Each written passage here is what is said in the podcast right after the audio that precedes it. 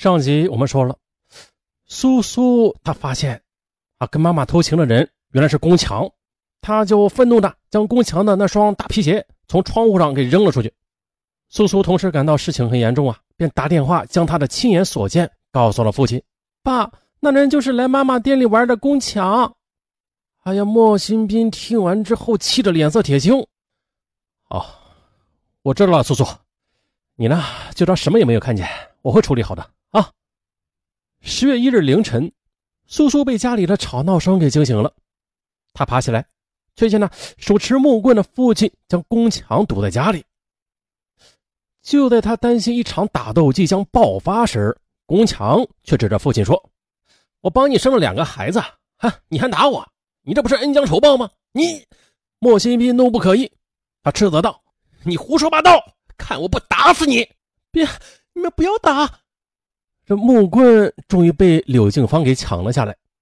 宫强又说：“哼，不信是吧？行，你问问你老婆甜甜和帅帅是不是我生的。”于是两个男人都紧张的盯着柳静芳。可是柳静芳只是哭。宫强又说：“你不信也行，哎，你可以与甜甜和帅帅做亲子鉴定啊！啊，鉴定费我出。”不然，我就将甜甜和帅帅的身世公之于众。哎呀，这世上竟然有如此厚颜无耻之人！此时的苏苏啊，他是多么希望父亲狠狠的教训他呀！可是父亲的双手却无力的垂了下来。好，我去做鉴定。一场看似你死我活的决斗，就这样戏剧化的收场了。苏苏以为宫强与妈妈断了关系，新学期开始就不再监视了。他呢，只是担心父亲与甜甜、帅帅的亲子鉴定结果，但是这个结果却始终没有下来。父母不说，苏苏也不好问。二零一四年七月十日凌晨三点多，苏苏起来上卫生间，无意中又发现了这妈妈门口有双陌生的黑色大皮鞋。并且听见屋里又传来异样的声音，他知道又是宫强来了，他气愤的又将那双大皮鞋从窗户上嗖啊扔了下去。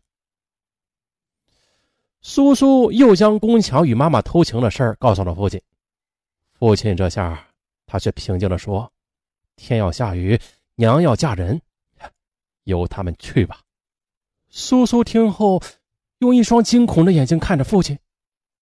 苏苏他不知道啊，由于婚后多年夫妻俩没有生育，莫新斌早就丧失自信了，他根本就没有勇气去做亲子鉴定。他怕呀，他怕万一鉴定出这甜甜和帅帅不是他亲生的，那他夫妻俩将名誉扫地了。那个时候，不但宫强要与他们争抢两个孩子的抚养权，柳静芳说不定也要与他离婚的。那这样的话。他们在这里也就待不下去了。为了完整的家庭，他决定了一辈子忍辱负重。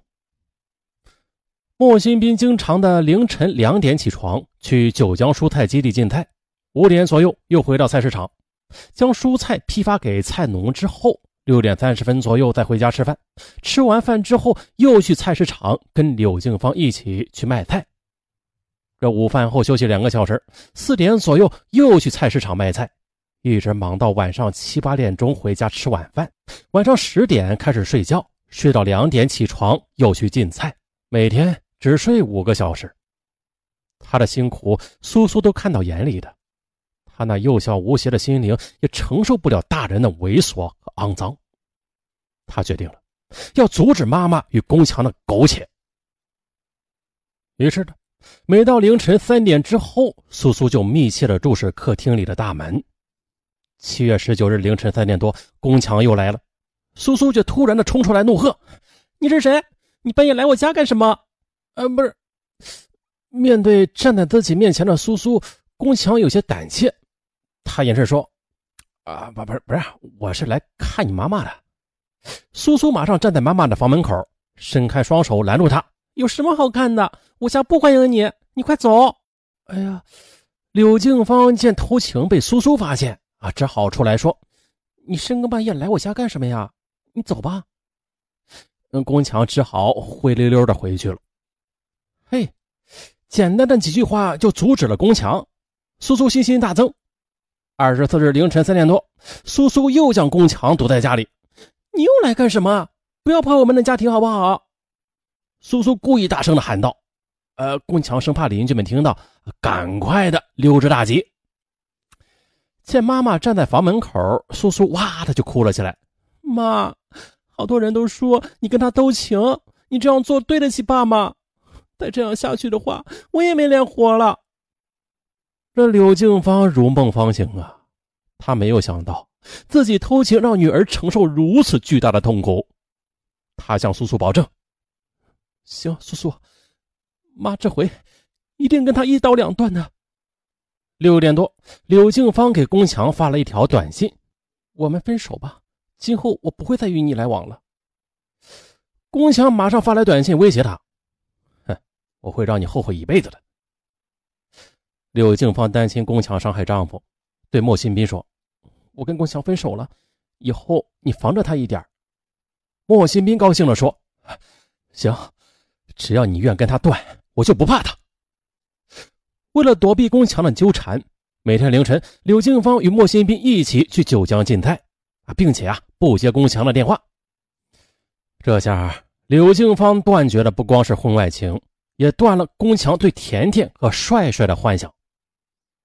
此时的宫强，他怀疑柳静芳态度的突然转变，肯定是苏苏从中作梗。他决定将苏苏给除掉。七月三十一日晚，瑞昌下了大雨。凌晨两点多，宫强被一声炸雷给惊醒了。他特意的带上一瓶汽油，开车潜伏在柳静芳家的附近。见莫新斌夫妻俩开车出去，就用钥匙打开了他家的门。你怎么又来了？你来我们家干什么？啊，我是来看你妈和我的孩子的。宫强一边说，一边就向苏苏靠近。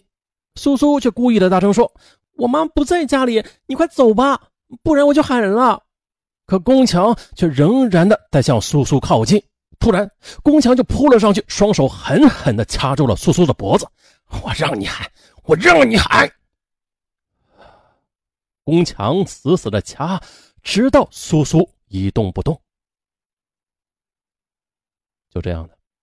为了阻止母亲的婚外情，十四岁的花季少女就这样倒在大人的世界里。见苏苏没了气息，宫强又从车上拿出汽油倒在苏苏的床上，然后将苏苏的尸体又抱上床，将汽油点燃，焚尸灭迹，直到火光熄灭，这才逃离现场。六点四十分，莫新斌从菜市场回家吃饭，这才发现苏苏竟然死在了家中。他发了疯的，连忙向警方报案。